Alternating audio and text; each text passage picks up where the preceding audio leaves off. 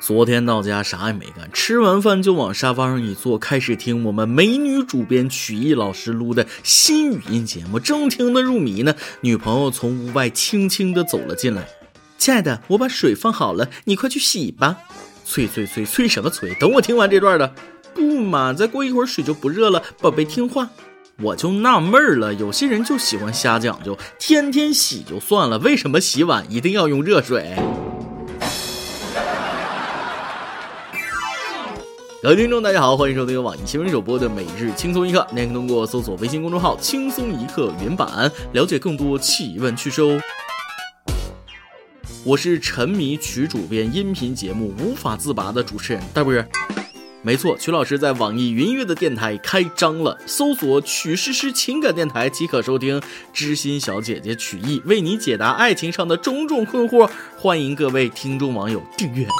下面开始咱们今天的轻松一刻。要说当代生活七大谎言有哪些？我说一遍，大家看看自己中没中枪。听好了，我就逛逛，我不买。简单说说五分钟。现在出门马上到，再打一局就睡觉。今天一定不熬夜，买个面包明天吃。再催快递，我是狗。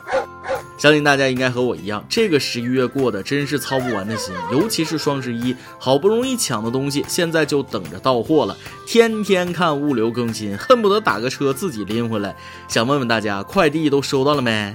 那些没收到的朋友，你们要小心了，尤其是通过中通快递往河北寄东西的朋友，告诉你们一个不幸的消息，你的快递目前有可能处于水深火热之中。事儿大家应该都听说了。本月十二号，有记者暗访了石家庄中通快递转运中心，发现分拣车间的快递被工作人员粗暴对待，随意踢开，车间内随处可见快递被分拣员们飞来飞去，快递堵塞在通道中，还被工作人员任意踩踏，有的快递包装被工作人员踩裂，里面的物品出现破碎。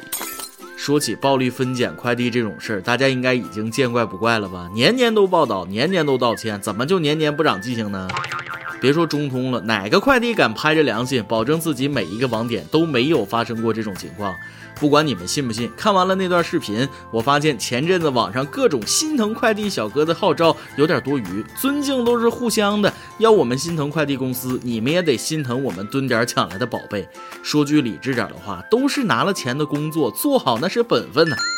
估计大家对待这种事儿的想法都一样，希望快递小哥能又好又快的把快递送上门来。但我得跟大家讲个道理，不知道对不对？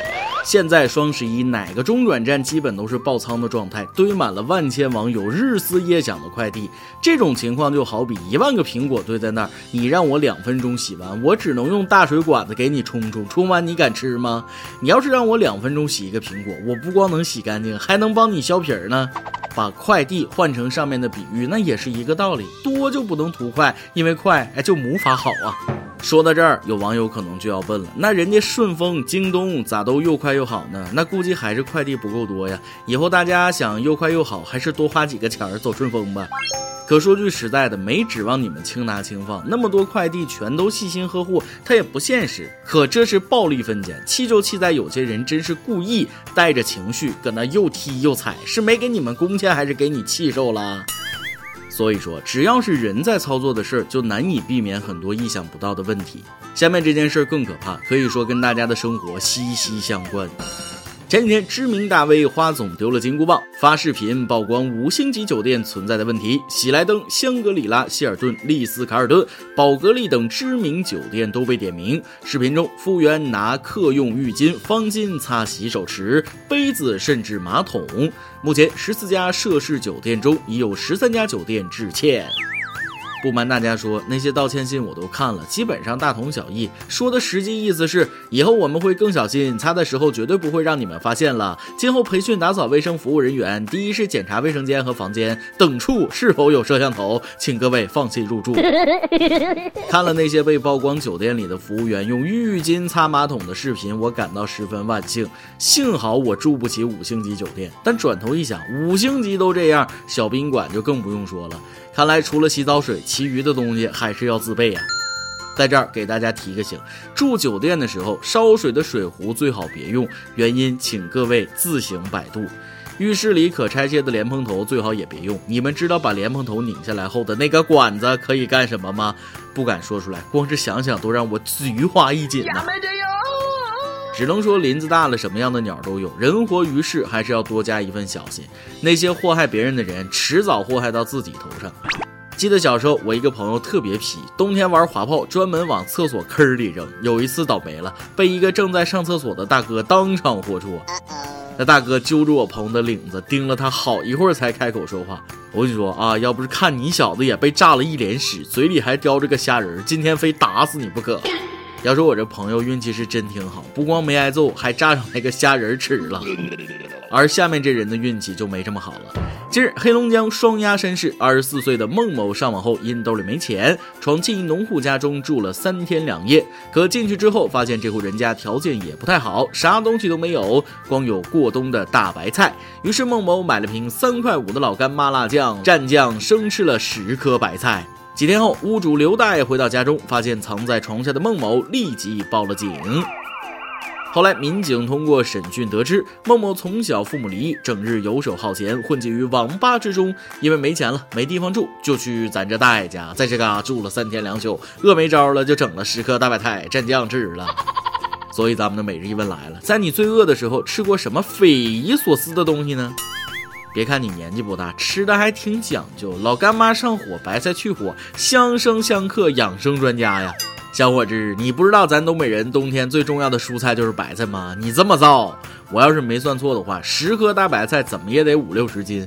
这么多白菜三天吃完，是个狠人哦不，你比狠人还狠一点，是个狼人呐！但你买的老干妈好像不太对，什么品种的老干妈三块五？怕不是老鱼麻吧？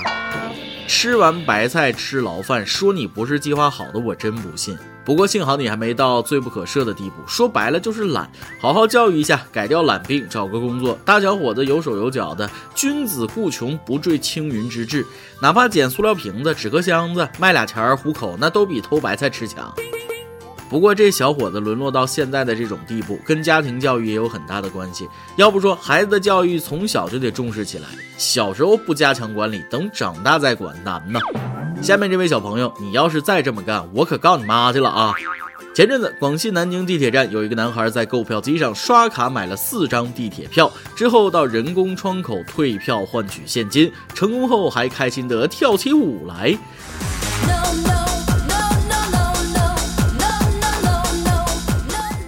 地铁民警发现异常，就问他为什么这么做。小男孩说：“可以去买好吃的了。”原来这小孩居然用地铁卡套现。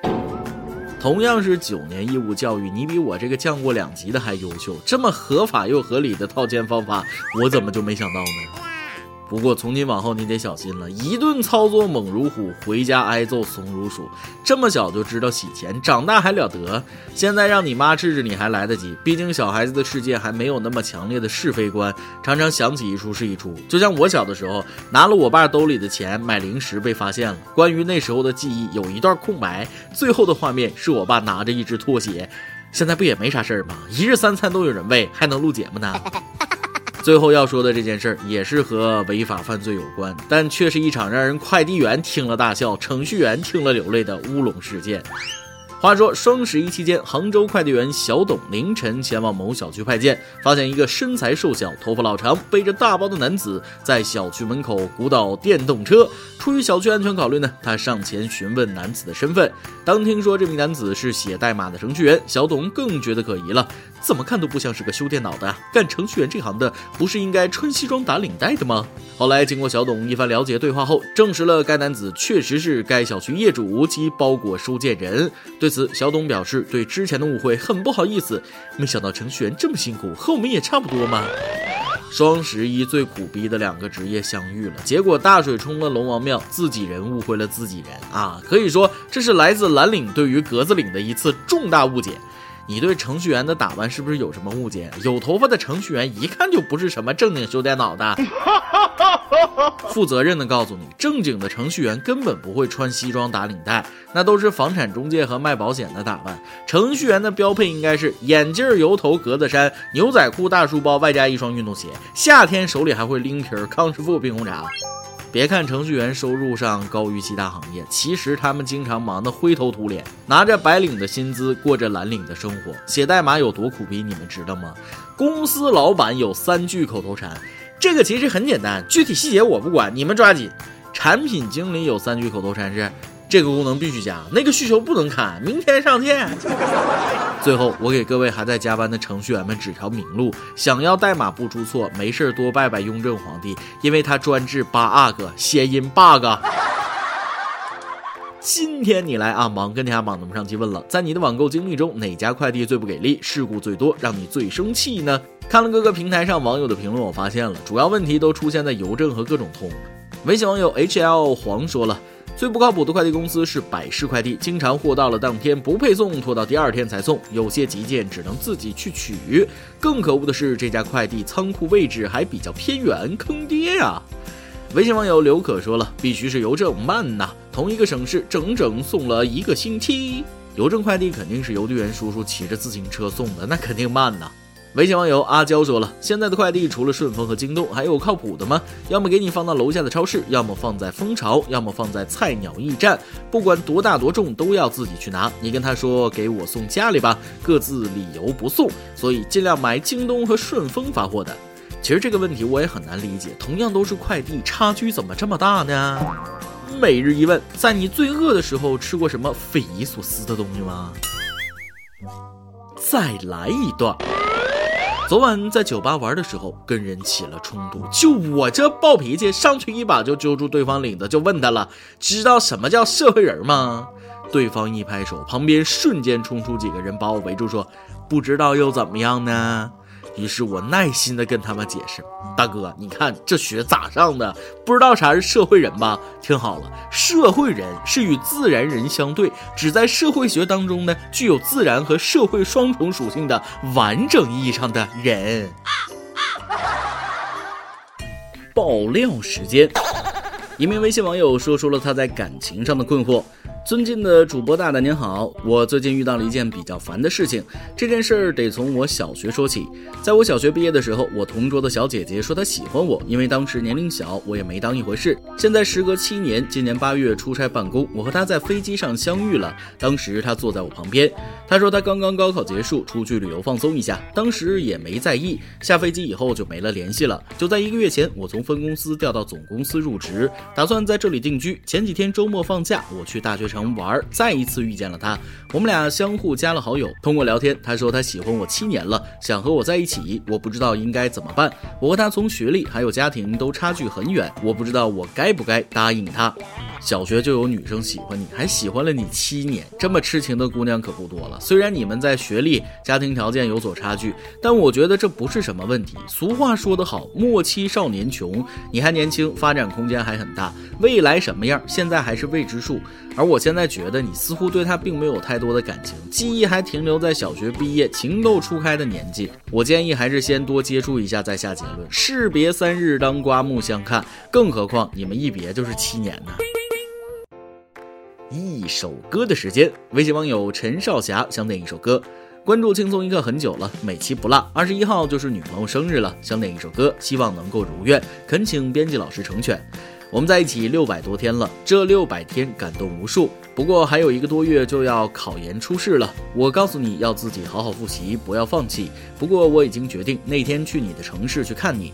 我们决定了，等到毕业的时候就领证。无论未来结果怎样，有我陪着你一起面对。玲玲，我爱你。点一首你最喜欢的《半壶纱》，半壶清明半相思，一身轻纱一生梦。秀恩爱的我见了不少，能把恩爱秀得这么文艺、这么有文化的，你还真是第一个。虽说在一起六百多天感动无数，可再过一个月就要考研了，抓紧时间好好复习，等考上了再继续感动也不迟。这首歌就送给你们，祝你们相亲相爱。与此同时，也提前祝愿一个月后即将迎接研究生入学考试的各位考生们，金榜题名，早传捷报。以上就是今天的网易轻松一刻，由电台主播想当地原汁原味的方言播轻松一刻，并在网易和地方电台同步播出吗？请联系每日轻松一刻工作室，将您的简介和录音小样发送至 i love 曲艺 at 幺六三点 com。老规矩，祝大家都能头发浓密、睡眠良好、情绪稳定、财富自由。我是 W，咱们下期再会，拜拜。我已入睡。渡一池青花，红霞，采竹回家。悠悠风来，买一地桑麻，一身袈裟，把相思放下。十里桃花，待嫁的年华，凤冠的珍珠，挽进头发。相拂过，玉镯弄轻纱，空留一盏芽色的清茶。